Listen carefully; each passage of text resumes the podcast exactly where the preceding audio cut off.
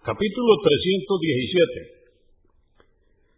Pedir perdón por pronunciar un juramento involuntario. No hay obligación de pagar expiación por la costumbre de decir, por ejemplo, no por Alá o sí por Alá. Dice Alá el Altísimo en el Corán, en el capítulo 5, aleya o verso 99.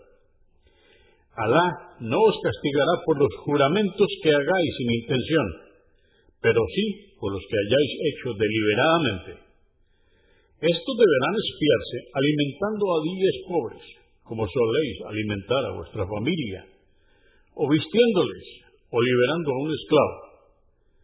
Quien no encuentre los medios para hacer una de estas tres opciones, deberá ayunar tres días. Esta es la expiación para vuestros juramentos, si no los cumplís. No os acostumbréis a jurar, y cuando lo hagáis, cumplid. Hadís 1719. Aisha, que Alá esté complacido con ella, dijo, fue revelada la aleya o verso. Alá no os castigará por los juramentos que hagáis sin intención, porque la gente dice no por Alá o sí por Alá.